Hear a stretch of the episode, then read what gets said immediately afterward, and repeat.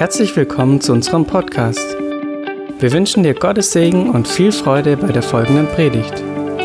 Für mehr Informationen schau auf unsere Webseite fildergoodnews.de.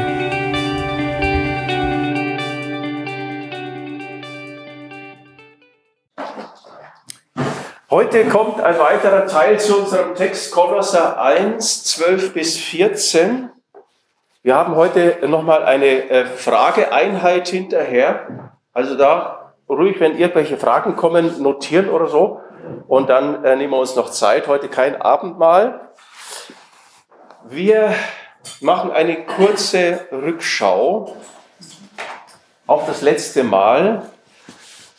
Da hatten wir das Thema Heiligkeit und Licht, eigentlich Licht und eine Rückblick nochmal auf Heiligkeit.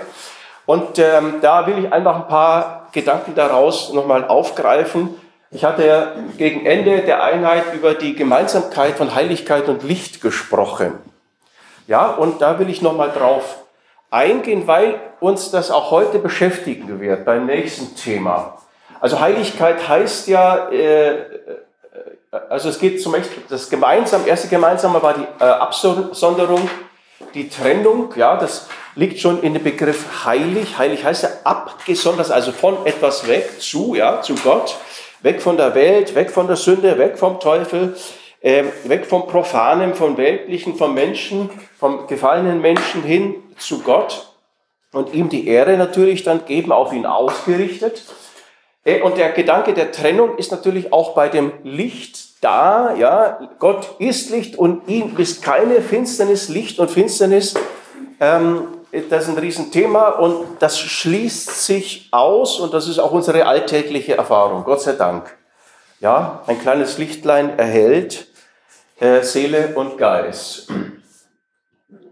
Dann, ähm, was noch gemeinsam ist, Heiligkeit und ähm, Licht, ist Reinheit, Befreiung von Sünde. Also der, der Aspekt ist bei Heiligkeit durchaus gegeben. Es geht auch um eine moralische äh, Reinheit, die aber daher kommt, dass man eine andere Position hat, nämlich dass man bei Gott ist, getrennt ist von der Sünde, vom Teufel, von der Finsternis, getrennt ist und nun bei Gott ist. Und aus dieser neuen Position heraus ähm, kommt äh, auch eine moralische Reinheit zustande. Ja, das ist ein ganz wichtiger Aspekt.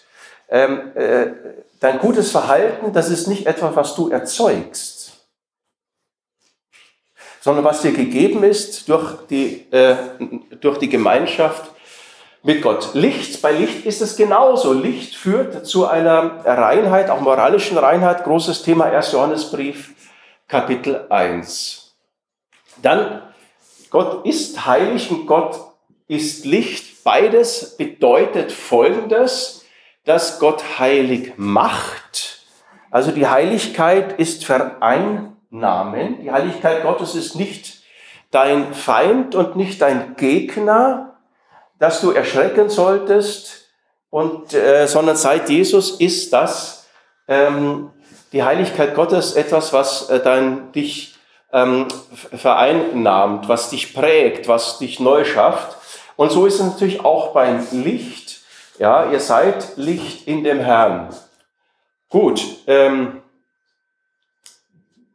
Nochmal weiter zum gemeinsamen Aspekt von Heiligkeit und Licht. Ähm, wir hatten auch festgestellt, dass die Begriffe irgendwie ineinander übergreifen, sie miteinander verbinden. Das hat man jetzt ja schon gesehen.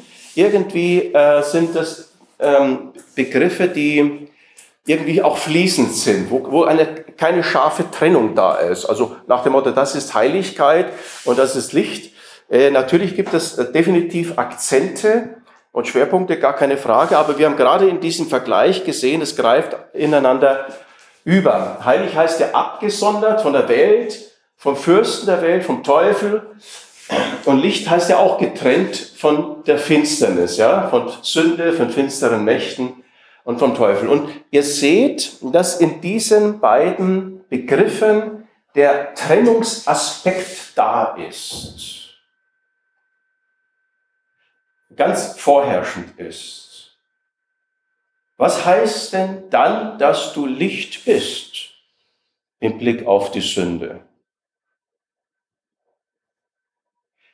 Was heißt denn das, das im Blick auf den Teufel und sein Verhältnis zu dir? Wenn der Teufel Finsternis ist, du aber Licht bist, weil Jesus in dir ist passt das zusammen? Und selbst wenn es nicht zusammenpasst, kann das zusammenkommen.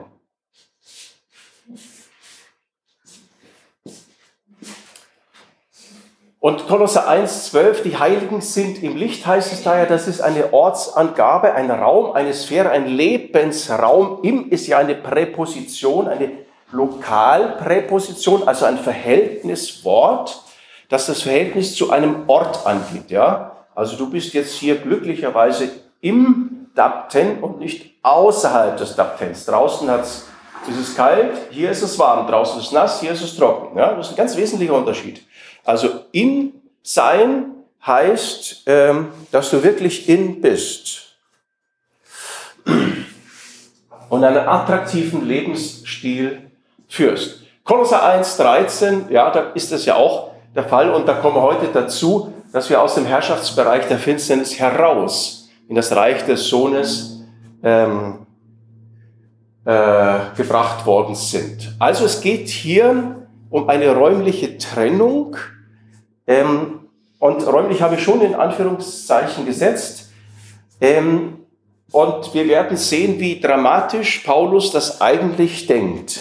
Wenn wir jetzt einfach den Text dann weiter ähm, verfolgen. Und das Letzte, was ich, was ich ähm, letztes Mal gesagt habe, ist ja ein ganz interessanter Aspekt von Licht. Ja, Johannes 9, als dem Blinden die Augen geöffnet und äh, worden äh, sind, und der war ja wirklich, der war ja körperlich blind, ja. Und natürlich sind ihm auch die geistlichen Augen bei dem ganzen Prozess ja dann ähm, geöffnet worden, ja. Aber Jesus ist das Licht der Welt und er wirkt die Werke seines Vaters und er kann nur so lange wirken, solange er als Licht in der Welt ist. Das Licht ist ein wirkendes Licht. Licht hat Wirkung. Das wissen wir ja hier, ja. Schalter betätigen, blöpp, alles ist hell. Das ist auch im geistlichen Bereich so. Und äh, als Jesus das gesagt hatte, spie er also auf den Boden, machte ein Brei und so weiter, reibte das in die Augen des Blinden und er wusch sich und kam sehend wieder. Ja, Jesus ist buchstäblich das Licht der Welt. Das betrifft auch deinen Körper. Okay, jetzt sind wir bei, machen wir tatsächlich weiter im Text. Ähm, Heute geht es um den Aspekt in Kolosser 1, 12 bis 14, wo es heißt, er hat uns errettet aus der Herrschaft der Finsternis. Und ähm, ja, als zunächst einmal ist es immer wichtig darauf zu schauen, welche Aspekte sind mit diesen Worten verbunden. Also das erste Wort, er hat uns errettet. er hat uns errettet. Ähm, da schauen wir jetzt mal ein bisschen näher drauf. Es gibt verschiedene Begriffe im Griechischen zum Thema, also für, für Rettung.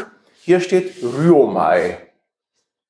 Das kommt nur ganz relativ selten vor im Neuen Testament. Ja, ungefähr 17 Mal ist es, kommt das vor. Im Neuen Testament ist ja doch schon etwas ähm, umfassender. Und ähm, der Alternativbegriff wäre Sozo. Ja, den haben sicher schon manche gehört. Steht auch für retten, befreien, so sein.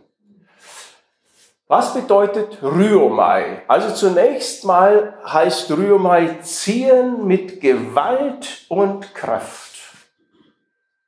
Das heißt, Gott hat dich mit Gewalt und Kraft herausgerissen aus der Herrschaft der Finsternis. Es bedeutet herausziehen, herausreißen, wegziehen, schleppen, zerren. Ja? Es gibt da so Weltmeisterschaften, so Bulldozer und so weiter, ja, die im Gewicht zerren und schleppen müssen. Aber Gott hat uns mit Kraft rausgeschleppt, rausgezerrt. Ihr, ihr merkt schon diese, diese, diese, diese Dramatik, die auch in diesem Wort drin steckt. Retten, befreien ist so die geschmeidige Übersetzung. So auch bei uns und auch in allen anderen, also in den meisten deutschen Übersetzungen. Es kann auch mal einmal, glaube ich, heißt es, kann es auch bewahren, bedeuten.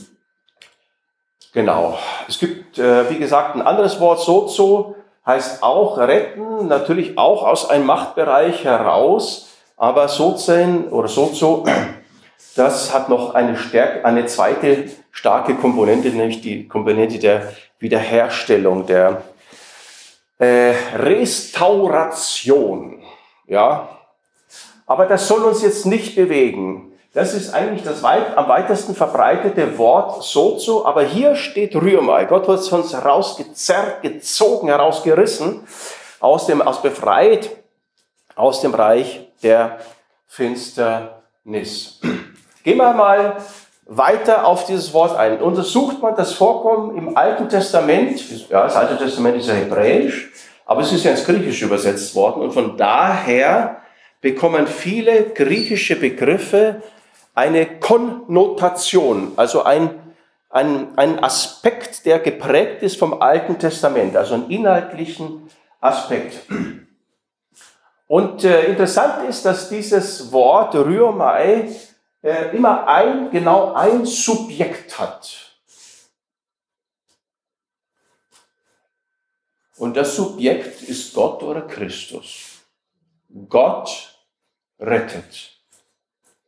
Und damit ist schon gesagt, wer nicht rettet. Du. Das kann schon mal sehr entspannend wirken. Aber was bedeutet das zum Beispiel für den Bereich der Sünde? Glaubst du, dass Gott gerettet hat? Für die Macht der Sünde. Für die sündhaften Reflexe in deinem Leben und Gedanken in deinem Leben. Es ist schon schön und schnell dahergesagt, dass das Subjekt immer Gott ist. Aber wenn es darum geht, Sünde irgendwie loszuwerden und sündhaftes Verhalten loszuwerden, da legen wir dann ganz schnell Hand an. Versteht ihr? Aber Subjekt ist in der Bibel immer Gott, beziehungsweise Christus. Also so einfache Beobachtungen sagen schon sehr viel aus. Und sie sagen auch sehr viel über dich aus. Darüber, wo du gerade stehst. Nämlich, wenn du merkst, dass das Subjekt plötzlich nicht mehr Gott ist, sondern du selbst.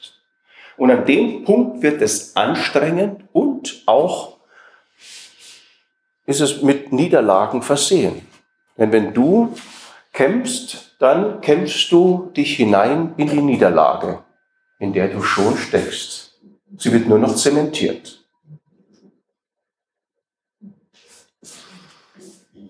Woraus werden wir rausgerissen, rausgezehrt, rausgerettet, rausbefreit? Ja, von Menschen?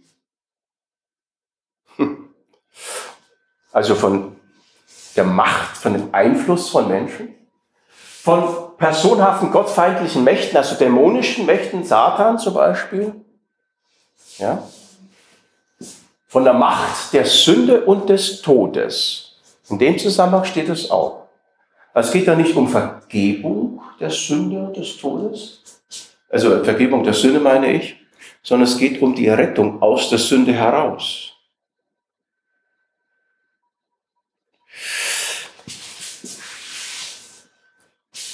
Rührmai wird im Alten Testament sehr gerne benutzt für den Auszug aus Ägypten, ja, und damit in Verbindung gebracht. Ja. Gott hat sie herausgerettet aus der Hand der äh, Ägypter. Ja. Es war ja eine Macht, die über sie geherrscht hat. Ja. Das heißt, Rührmai wird gebraucht bei dem entscheidenden Heilsereignis des Volkes Israel.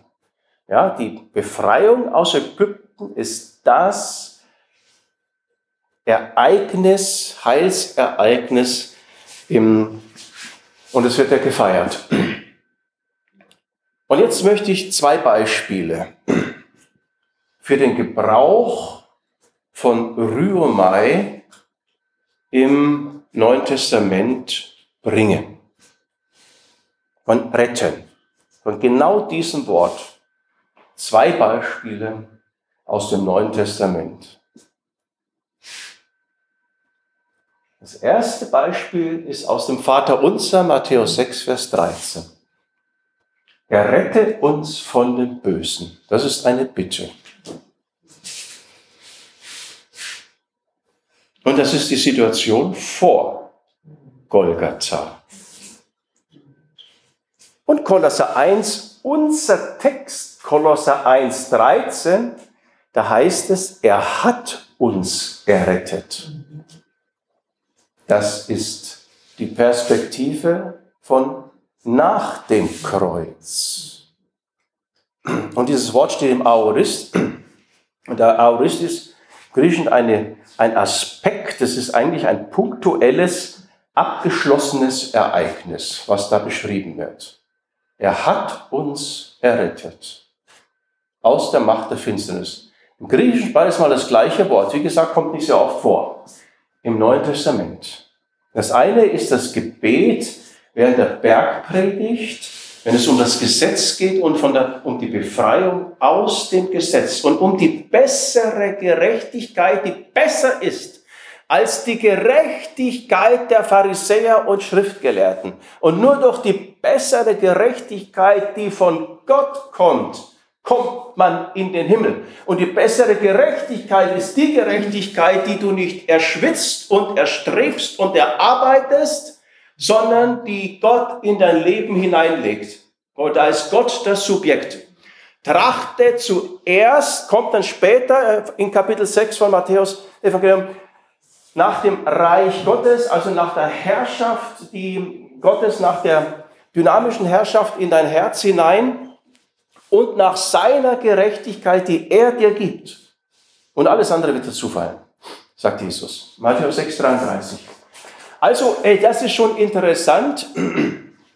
Bei dem einfachen Gebrauch dieses Wortes Rüomai oder retten, einfach das mal nachzuvollziehen, ähm, dass wir sind jetzt hier bei Kolosser 1, 13. Das ist unser, unsere, unser Heilsstand unsere Heilszeit, in der wir stehen.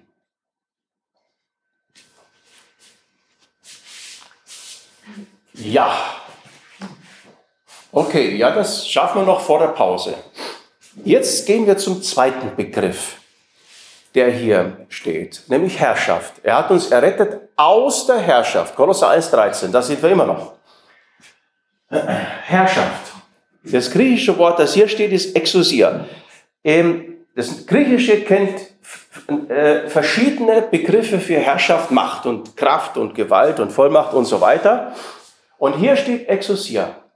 Und die Bedeutung ist zunächst Erlaubnis, ein, bedeutet, es bedeutet ein Recht haben, eine Autorität haben, eine Vollmacht haben. Das ist eher der rechtliche Aspekt. Es bedeutet aber auch die Macht haben, etwas zu tun. Das ist dann eher ein herrschender oder ein der ausführende Aspekt. Also, wenn du das Recht hast, in den Daptent zu kommen, dann ist das schön. Noch besser ist es, wenn du nicht nur das Recht hast, sondern auch die Möglichkeit hast, das zu tun. Dann bist du nämlich drinnen. Versteht ihr den Unterschied? Das Recht allein reicht ja noch nicht aus. Ähm, es braucht auch eine ausführende, ausführende Macht. Das Wort ist abgeleitet von existin. Das ist so ein Verb in der äh, äh, dritten Person Singular. Und das heißt, es ist möglich und es ist erlaubt. Beides. Erlaubt, das ist der rechtliche Aspekt und möglich ist der, der Aspekt der Fähigkeit ja, etwas zu tun oder tun zu dürfen. Und das verneint das Vorhandensein eines Hindernisses und kann entweder also für die Fähigkeit oder für das Recht ähm, etwas tun gebraucht werden. Also ihr versteht bei diesem Wort und damit auch bei dem Wort für Herrschaft, das hier steht, Exousia, oft mit Vollmacht übersetzt, in unserem Zusammenhang mit Herrschaft übersetzt, dieses Wort hat etwas, hat einen rechtlichen Aspekt und es hat den Aspekt der Fähigkeit, ähm, etwas tun zu können. Also das heißt, dieser Begriff Herrschaft vereint beide Aspekte. Das Recht, die Erlaubnis, etwas tun zu dürfen und das Können, also die Macht, die Fähigkeit und die Kraft. Beides, ja, ist wichtig. Ja. Also, wenn der Chef, dein Chef sagt, äh, tu das und das, dann hast du die Erlaubnis, das und das zu tun. Ja? Wunderbar, du hast die Rückendeckung. Aber wenn du das nicht tun kannst, dann ist es einfach zu wenig. Du musst ja es auch ausführen können, die Fähigkeit haben, das tun zu können. Also es gehört beides zusammen, um äh, Wirkung da zu erzielen. Also Beispiel Polizei ist ja, glaube ich, recht einsichtig. Ja, die Polizei hat da bestimmte Befugnisse, Erlaubnisse, etwas zu tun. Ähm, und äh, eine Vollmacht und damit verbunden auch eine Autorität. Das ist eher so der rechtliche Aspekt. Aber sie darf auch ausführen. Ja, also mein Sohnemann, der ist heute Morgen um fünf oder so in Richtung Arbeit gefahren. Nee, erst ins, ähm, äh, wie heißt das, äh, Center, da Fitnesscenter und dann von dort aus direkt zur Arbeit. Und ähm, er ist so von Neuhausen nach Denkendorf gefahren, da wo er hin muss und noch ein bisschen weiter. Und da ist er von der Polizei angehalten worden und er musste blasen ins Röhrchen. Ja, ja warum? Also Ergebnis 0,0 Promille, ganz nebenbei zur Beruhigung. Hey, warum? Naja, gut, die Strecke äh, gleicht inzwischen ähm, eher einer Offroad-Strecke und du willst es deinem Auto nicht antun und weichst vielleicht zu manchem Schlagloch aus und, und die Zeit ist es noch sehr gut möglich. Also wahrscheinlich ist er aus diesem Grund angehalten worden. Ja, also die hat das Recht, das zu tun und sie hat das auch ausgeführt. Und das, diese beiden Aspekte, die stecken also in diesem äh, Begriff für Herrschaft oder Vollmacht drinnen. Vollmacht ist eher rechtlich und Herrschaft eher die Fähigkeit. So, aber wenn wir jetzt dann noch weiter schauen, dann, dann kommt dann noch weitere Aspekte ähm, hervor. Es ist auch eine räumliche äh, Vorstellung vorhanden. Es handelt sich um ein, um ein äh, Herrschaftsbereich, Herrschaftsgebiet. Ja, das legt ja auch schon die Formulierung nahe, dass er uns aus der Herrschaft herausgerissen hat, ja, aus, ist eine Lokalpräposition. Ganz wichtig, Grammatik zu beherrschen. Also bei mir müsste nur Subjekt, Objekt können und die Präpositionen, mehr nicht, das reicht schon. Also äh, da kann man schon ganz viel Evangelium dann äh, lesen, wenn man das beherrscht. Äh, also eine räumliche äh, Vorstellung ist damit verbunden, ein Herrschaftsbereich. Ja? wo diese Gewalt ausgeführt wird und wo dieses Recht ausgeübt wird. Ja, also der Polizist in Bayern, der kann also sein Recht, seine Autorität dort in Bayern ausüben, aber wenn er nach Italien muss, da hat er nichts zu sagen. Ganz einfach. So, und es ist natürlich eine dynamische Vorstellung damit verbunden. Es ist ja die ausgeübte Macht eine Gewalt, die aufgrund eines Rechtes, einer, einer, einer Erlaubnis ausgewirkt, äh, ausgeübt wird, äh, verbunden. Also wir haben eine räumliche Vorstellung und wir haben auch eine dynamische Vorstellung. Also, ja. So, das bedeutet, dass Exousia ähm, dieser Machtbereich des Bösen und der Finsternis ist. Und in Verbindung mit diesem Wort Ryomai kann man feststellen, weil retten kann nur Gott und tut nur Gott, dass es ein Machtbereich ist, der, den der Mensch nicht aus eigener Kraft entrinnen kann. Also das bedeutet, wenn du mit der Macht der Sünde zu tun hast, dann kannst du der Macht der Sünde aus eigener Kraft nicht entrinnen. Ja? Das ist schnell gesagt. Ihr wisst ja schon, was jetzt kommt. Und was tun wir? Wir geben uns Mühe, nicht zu sündigen. Wir kämpfen selbst gegen die Sünde. Oder wir kämpfen gegen den Teufel. Ja. Also ihr versteht, dass die Vorstellungswelt, die Paulus hier aufbaut, ist eine ganz andere als unsere Erfahrung und unser Tun. Jetzt können wir sagen, ach, der liebe Bruder Paulus war ein bisschen enthusiastisch, war gerade in guter Stimmung, da sind ihm vielleicht ein bisschen so die emotionalen Gäule durchgegangen. Und schon zerren wir dieses hohe Ding runter auf unsere Erfahrung. Ein ganz häufige, ganz, äh, ganz häufiger Mechanismus. Ja? Viele Predigten kannst du daraufhin untersuchen. Leider ist das so. Das heißt, diese Predigten belassen dich dort, wo du stehst, anstatt dich nach oben zu zerren. okay? Immer ganz nebenbei. Ja, wo sind wir stehen geblieben? Oder die, die andere Möglichkeit ist, ja, okay, du sagst, nein, Paulus war bei Sinnen. Und das ist Wahrheit. Wahrheit heißt Realität. Das ist Wirklichkeit. Neue Wirklichkeit. Da will ich hin. Und was machst du? Du machst es wie Paulus, du sagst Dank und lobst Gott dafür, was schon ist. Und ihr wisst ja, Loben zieht nach oben. Okay?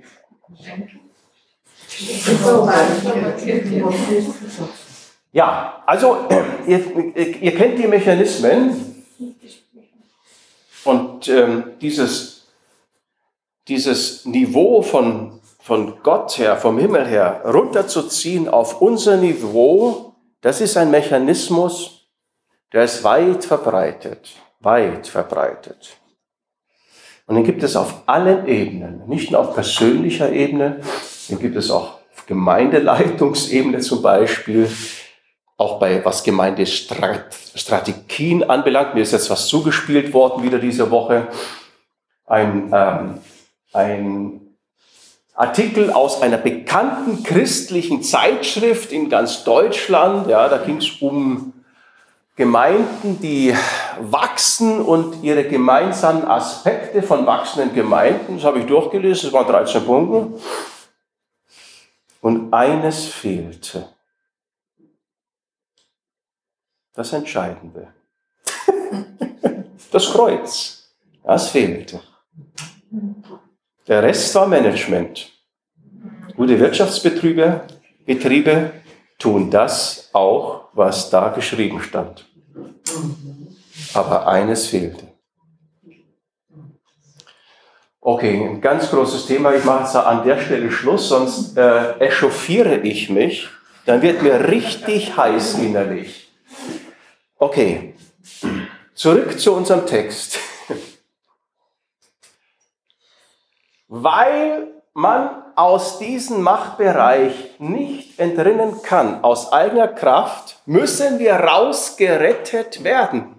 Und es gibt ein einziges Subjekt dieses herausgezerrt werdens und das ist eben Gott. Und Gott hat gehandelt. Ja, Gott muss handeln, weil es nicht anders geht. Und er hat gehandelt in Christus. Okay, an der Stelle machen wir eine kurze Pause bis halb neun. Ja? Ja, machen wir weiter in unserem Text. Also wir haben jetzt zwei Begriffe uns angeschaut. Äh, retten herausreißen, herauszerren. Und an Herrschaft ist ein Herrschaftsbereich mit äh, einer Erlaubnis, mit einem rechtlichen Aspekt und äh, mit auch der Macht, die dahinter steht und damit verbunden ist. So, und jetzt, jetzt möchte ich einfach mal diesen Scheidungsgedanken, der da äh, in dem ganzen Text drinsteckt, dieser, diese Trennung, der Trennungsaspekt, der eher vorherrschend ist, in äh, den Text Kolosser 1, 12 bis 14 uns nochmal vor Augen führen. Da heißt es ja, indem wir dem Vater Dank sagt, der uns süchtig gemacht hat, teilzuhaben am Erbe der Heiligen im Licht. Er hat uns errettet aus der Herrschaft der Finsternis und hat uns versetzt in das Reich des Sohnes seiner Liebe, indem wir die Erlösung haben durch sein Blut, die Vergebung der Sünden. Und der Trennungs- oder Scheidungsaspekt, der ist ja schon mal, das haben wir ja wiederholt heute, bei dem Begriff heilig drin. Ja? Heilig heißt ja abgesondert von, also da ist ein Trennungsaspekt drin. Es geht um eine neue Position, weg von der Welt, Position bei Gott. Dann haben wir den Trennungsaspekt auch schon bei dem ähm, Begriff Licht. Ja? Licht ist von Finsternis getrennt. Ja? Finsternis kommt dann ja auch, Herrschaft der Finsternis. Also das sind zwei Bereiche, die komplett miteinander nichts zu tun haben. So, und dann heißt es ja in unserem Vers 13, er hat uns errettet aus der Herrschaft der Finsternis. Also eine, schon wieder eine Präposition, ein Verhältniswort aus etwas heraus. Auch hier, allein schon in dieser Präposition ist ein Trennungsaspekt einfach da. Ja? Also in ganz kleinen, unscheinbaren Wörtern. Er hat uns versetzt in das Reich. Ja?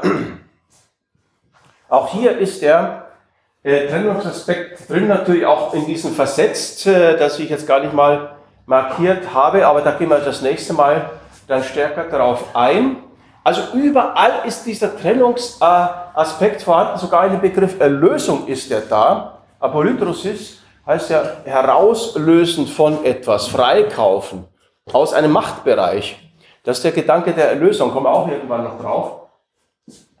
Das heißt, der ganze, der ganze Text ist durchzogen von dem Gedanken der Scheidung. Ja? Wir sind geschieden von Sünde, von Teufel. Ja? Und äh, auf der einen Seite und hinversetzt in das Reich Gottes, in Liebe, Reinheit, Heiligkeit und so weiter. Also der ganze Text ist voll mit dem Gedanken der Trennung, von Geschiedensein. Und äh, die beiden Begriffe habe ich ja schon genannt. Und da würde ich gerne jetzt nochmal einen Text bringen, nämlich Apostelgeschichte 26, Vers 18. Da spricht ja ähm, Jesus zu Paulus, äh, es geht um die Bekehrung des Paulus. Da sagt Jesus zu ihm, ich will dich erretten von dem Volk und den Heiden, unter die ich dich jetzt sende, um ihnen die Augen zu öffnen, damit sie sich bekehren von der Finsternis zum Licht, von der Herrschaft des Satans zu Gott, damit sie Vergebung der Sünden und ein Erbteil und so weiter unter denen, die geheiligt sind. Also auch hier haben wir diesen ganz Trennungsaspekt ganz massiv äh, in dem Text drinnen von zum, ja, von der Finsternis zum Licht. Natürlich die Begriffe Finsternis und Licht, ja, von der Herrschaft zu Gott, ja. Also äh, auch hier wieder durch die, durch die Präpositionen und ähm, auch Vergebung ist im Prinzip auch so ein Begriff, heißt ja eigentlich wegschicken, vergeben, ja. Sünde vergeben heißt wegschicken.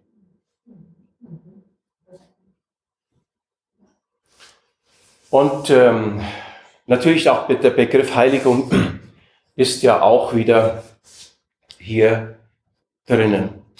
Also noch einmal, der ganze Text ist voll von diesem Aspekt, von dem Gedanken der Trennung, der totalen Trennung. Also ein Gedanke, den wir eigentlich gar nicht, äh, gar nicht äh, denken wollen, Ja, also ihr seht auch, dass diese beiden Texte, Kolosser 1,13 und Apostelgeschichte 26,18, sprachlich auch sehr viele Gemeinsamkeiten haben, Parallelen haben. So, also da habe ich die beiden Texte nochmal direkt nebeneinander gestellt und die Begriffe fett markiert. So, was bedeutet das? Das bedeutet, dass Christsein nicht einfach nur eine ethische Entscheidung ist. Ethische Entscheidung wäre, ich will ein besserer Mensch werden. Ich will ein besserer Ehemann werden. Ich will eine bessere Ehefrau werden. Ich will ein besserer Vater werden. Ich will netter sein zu den Leuten, die Menschen lieb haben und freundlich sein und gütig sein und helfen und hilfsbereit und so weiter. Ja? Das sind alles Entscheidungen, die so unser Tun, den ethischen Bereich anbelangen. Und viele verstehen Christsein so, ja, ein anderer Mensch sein, einfach anders leben als die anderen. Ja?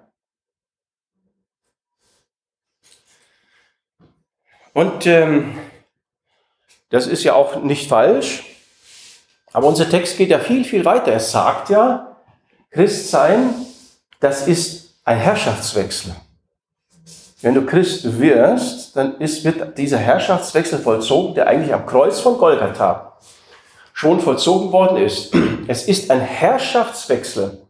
Und zwar einer, der an mir vollzogen worden ist, den nicht ich tue, mache. Ja? sondern Gott hat den an uns getan. Er hat uns herausgerissen aus einem Machtbereich und in eine neue Dynamik hineinversetzt. Da kommen wir ja das nächste Mal dazu. Also es ist ein Herrschaftswechsel, den Paulus hier anspricht. Und interessant ist, dass der an einem ganz bestimmten Zeitpunkt in der Vergangenheit an einem Ort, nämlich auf Golgatha, an einem Kreuz von Golgatha, passiert ist. Da passierte dieser, dieses Heilsereignis, dieser Herrschaftswechsel. Das ist der vorherrschende Gedanke hier in Kolosse 1 und ganz oft im Neuen Testament. Vornehmlich bei Paulus, aber auch bei den anderen Schriftstellern. Definitiv. Das ist ein, das kommt überall vor. Im Römerbrief ist es ganz massiv, Römer 5 bis ähm, Römer 8. Man liest es nur nicht so einfach, ja. Äh, und ähm, natürlich auch in den Korintherbriefen äh, und Galater, überall steckt das da drinnen. Epheserbrief natürlich. Also es geht um eine Umsiedlung von einem Herrschaftsgebiet in ein anderes. Und diese Umsiedlung, die ist passiert. Die ist passiert, sagt Paulus. Wir sind also von einer beherrschenden Gewalt befreit worden, aus einer Versklavung heraus befreit worden.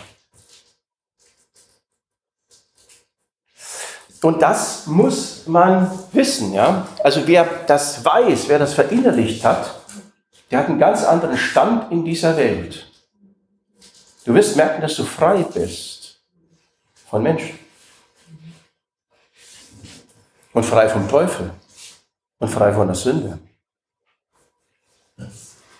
Deswegen ist es so wichtig, das ähm, zu lernen, zu hören. Das Evangelium ist hochdramatisch. Es ist so eine Realität, es ist unglaublich, wie Paulus, wie Paulus das ähm, selber auch erlebt hat und auch sprachlich immer wieder darstellt. 2. Korinther 6. Der Scheidungsgedanke, der ist ja auch noch woanders drinnen. 2. Korinther 6, Vers 14 bis 16 zieht nicht an einem fremden Joch mit den Ungläubigen. Denn was haben Gerechtigkeit und Gesetzlosigkeit miteinander zu schaffen? Was hat das Licht für Gemeinschaft mit der Finsternis? Gibt's nicht, sagt Paulus, das Licht und Finsternis. Was, ähm, wie stimmt Christus und Belial, ja, also ein Wort für den Teufel, überein? Geht nicht. Geht nicht. Oder was hat der Gläubige gemeinsam mit dem Ungläubigen? Das sind zwei Welten. Wie stimmt der Tempel Gottes mit den Götzenbildern überein? Das geht auch nicht. Ja, ihr seid der Tempel des lebendigen Gottes. Ihr seht diese Scheidung, die da ist. Und diese Scheidung ist nicht etwas, was gemacht werden muss, sie ist ein Fakt. Sie ist gesetzt, sie ist gegeben. Diese Scheidung. Es ist nur wichtig, das anzunehmen und auszuleben, ja. Aber das ist gesetzt. Das muss nicht erarbeitet werden oder irgendwie hervorgerufen werden oder irgendwie hervorgebetet werden. Das hört sich ja recht gut an. Lieber Gott, befrei mich von der Sünde. Wisst ihr was? Das ist eine Ohrfeige in das Gesicht von Jesus. Weil er starb am Kreuz. Und das war kein billiger Tod.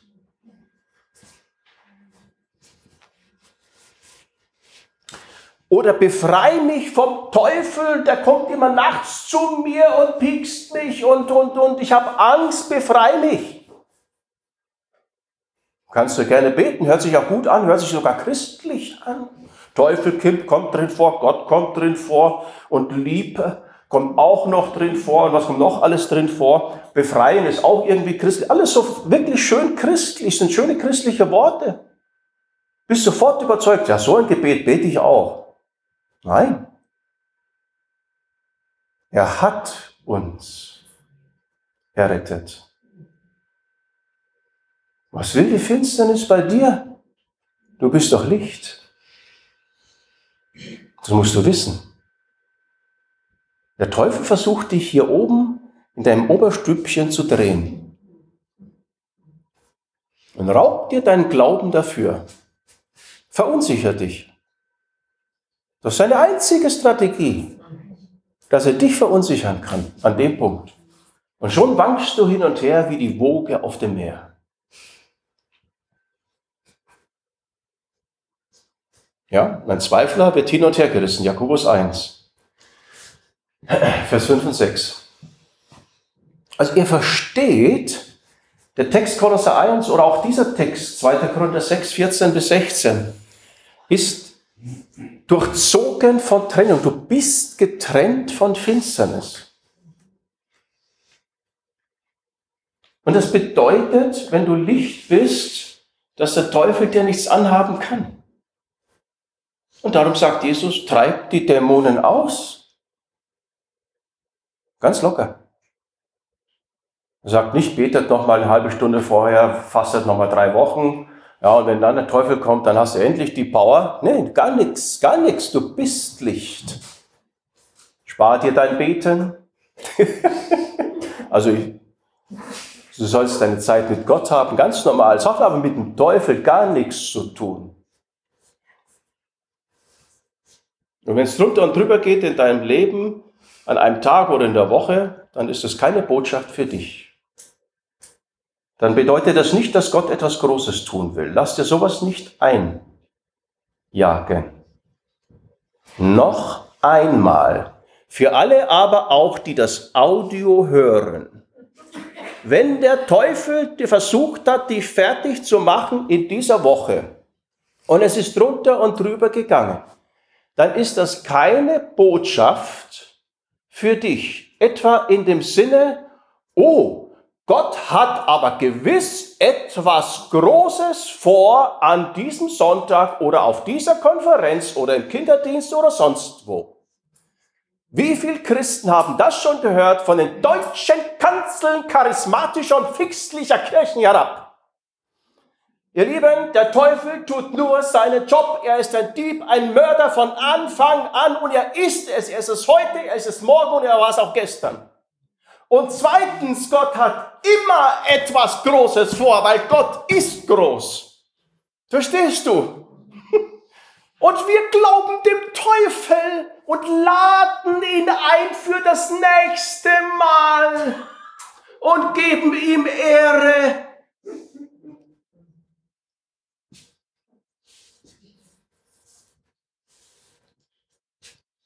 Ja, jetzt hoffe ich, dass wir das verstanden haben. Wir geben ihm Ehre, indem wir ihm glauben. Und dann wundern wir, dass er uns rumrührt wie den Teig in der Schüssel.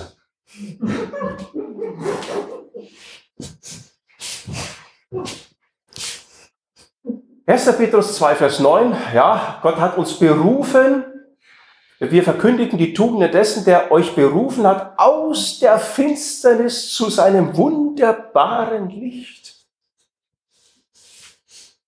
Ja, wir haben es das letzte Mal gehört. Wenn du in seinem Licht bist, wo kein Mensch hin kann, aber durch Christus schon, reingewaschen, wirst du Licht und du bist Licht. Auch hier ist diese Trennung. Die ihr einst nicht ein Volk wart, jetzt aber Gottes Volk seid, einst nicht begnadigt wart, jetzt aber begnadigt und begnadet seid. Das wird leider zu kurz übersetzt. Man müsste eigentlich beides immer übersetzen, begnadigt und begnadet.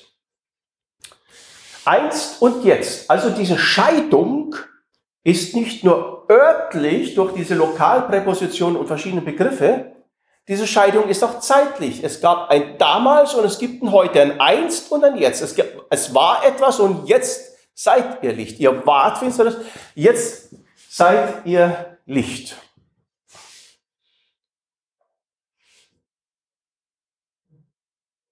Nein, Paulus und Petrus in dem Fall, die hatten keinen emotionalen Flash, weil das Leben plötzlich so schön war, die Sonne schien und gerade keine Verfolgung zugange waren und sich Leute sich bekehrt hatten und sie dann dachten, der liebe Gott ist wirklich lieb.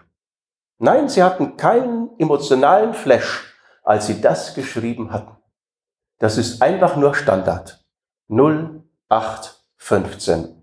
Mehr nicht. Das ist nichts Besonderes, was ich hier sage. Epheser 5, naja, das kennt ihr ja schon vom letzten Mal. Denn ihr wart einst Finsternis, jetzt aber seid ihr Licht. Also Licht und Finsternis sind geschieden. Dann haben wir die Zeitform, ihr wart, Vergangenheit, und jetzt, ihr seid. Und dann haben wir noch die die Adverbien, die Zeitadverbien, einst, naja, das geht zurück auf die Vergangenheit. Und jetzt ist auch ein Zeitadverb Gegenwart. Also ihr, spür, äh, ihr merkt, diese Scheidung, diese, dieser Trennungsgedanke, ist, im ganzen Neuen Testament ist der. Und ähm, ihr seid Licht.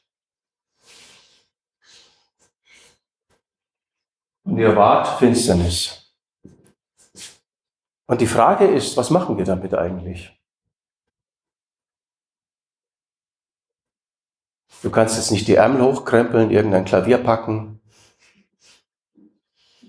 Du spürst auch, du kannst jetzt nicht irgendwie ein gutes Werk tun als Antwort auf den, auf den Text.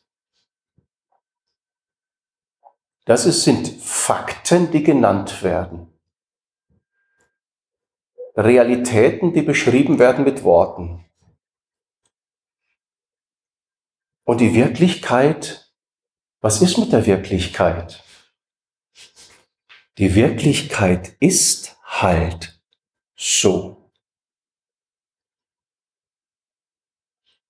Dass du Licht bist, das ist halt so.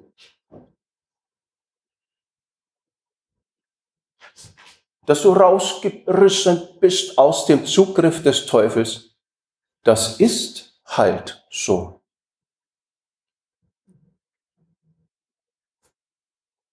Dass du im Reich Gottes bist unter seiner Herrschaft. Das ist halt so. Das nehme ich hin. Und dann sagst du, wenn du dein nächstes Gebet formulierst, lieber Herr Jesus. Und was sagst du damit? Du sagst damit, Jesus ist Herr. Und du sagst damit, der Teufel ist nicht dein Herr. Weil Jesus ist Herr. Der Teufel hat mit dir nichts zu tun. Ja klar, er will es dir schon schmackhaft machen. Und er brüllt wie ein Löwe und es hört sich gefährlich an. Aber er ist Finsternis. Und das Licht, das bist du.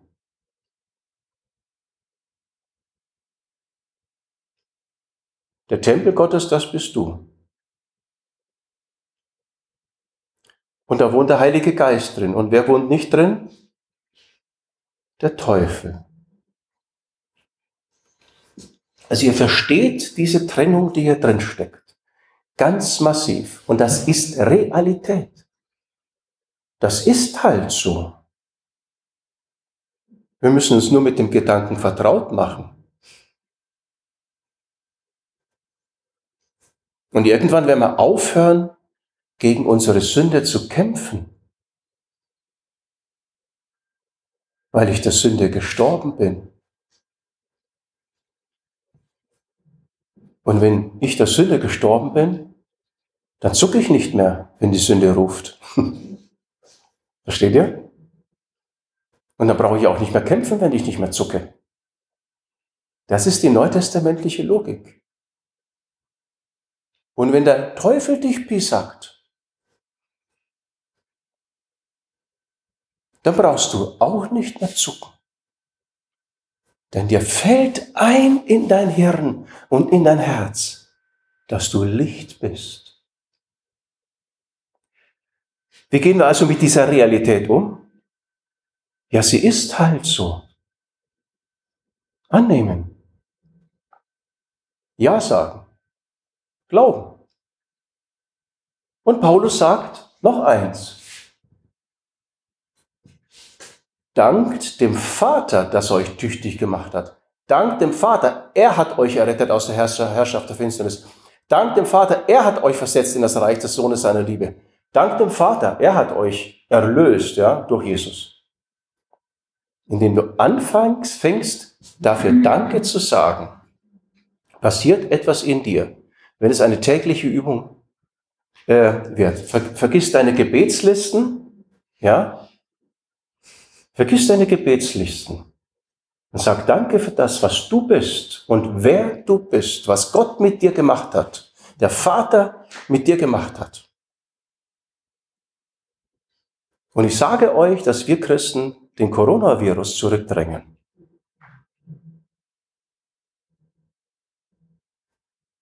Da können die hysterisch, äh, hysterisch sein, die Medien und die Nichtchristen, wie sie wollen. Und irgendwo Klopapier und so weiter, sie im Klopapier äh, raufen, wie sie wollen. Das spielt alles keine Rolle. Aber wenn wir Christen das kapieren, was hier steht, werden wir den Bösen zurückdrängen, Autorität ergreifen. In deinem Leben, in deiner Familie, in deiner Gemeinde, bis hin in die Gesellschaft. Weil das Licht auf dem Berge kann nicht verborgen bleiben und ihr seid das Licht der Welt und nicht bloß der Gemeinde. Ja? Und ihr versteht, es fängt hier an und mit unserem Herzen, mit unserem Glauben und dem Vater Danke zu sagen dafür. Das ist eine größere Herausforderung, als irgendwelche Gesetze zu erfüllen, Gebote aus eigener Kraft zu erfüllen, die ich dann hinterher getan habe, die ich dann abhaken kann, wo ich mir hinterher auf die Schultern klopfen kann. Das ist die Herausforderung, diese Realität, die Jesus gesetzt hat auf Golgatha, sie anzunehmen. Und was auf Golgatha passiert ist, das ist unvorstellbar. Ja? Also wenn man sich das alles mal vor Augen stellt, dann ist das eigentlich unvorstellbar. Es ist völlig irrational. Ja? Wir leben ja mit unserem Körper auf dieser Welt. Ja? wir haben ja, wir merken ja, dass unser Körper, äh, er wird älter und dann haben wir mit dies und jenes und so weiter. Ja, und wir, äh, wir leben ja auch irgendwie mit dem Phänomen der Sünde, ja. Aber der Geist ist ein Geist mit dem Herrn. Und dein Leib ist für den Herrn, nicht für den Teufel. Dein Leib ist für den Herrn heilig, nicht für die Sünde, sagt Paulus. Und der Herr ist für deinen Leib. Also damit leben heißt, das ja zu, da, dazu Ja zu sagen, es glauben und Danke zu sagen. Sich dem zu stellen. Du schaust in einen Spiegel hinein und du siehst nicht deine Sünde und du siehst auch nicht den Teufel und du siehst auch nicht ähm, äh, den Fluch in deinem Leben, du siehst den Segen, du siehst deine Freiheit von Sünde, du siehst deine Freiheit von der Herrschaft des Teufels in diesem Spiegel des Wortes Gottes. Und wir nehmen das an. Und jetzt machen wir an dem Punkt Schluss.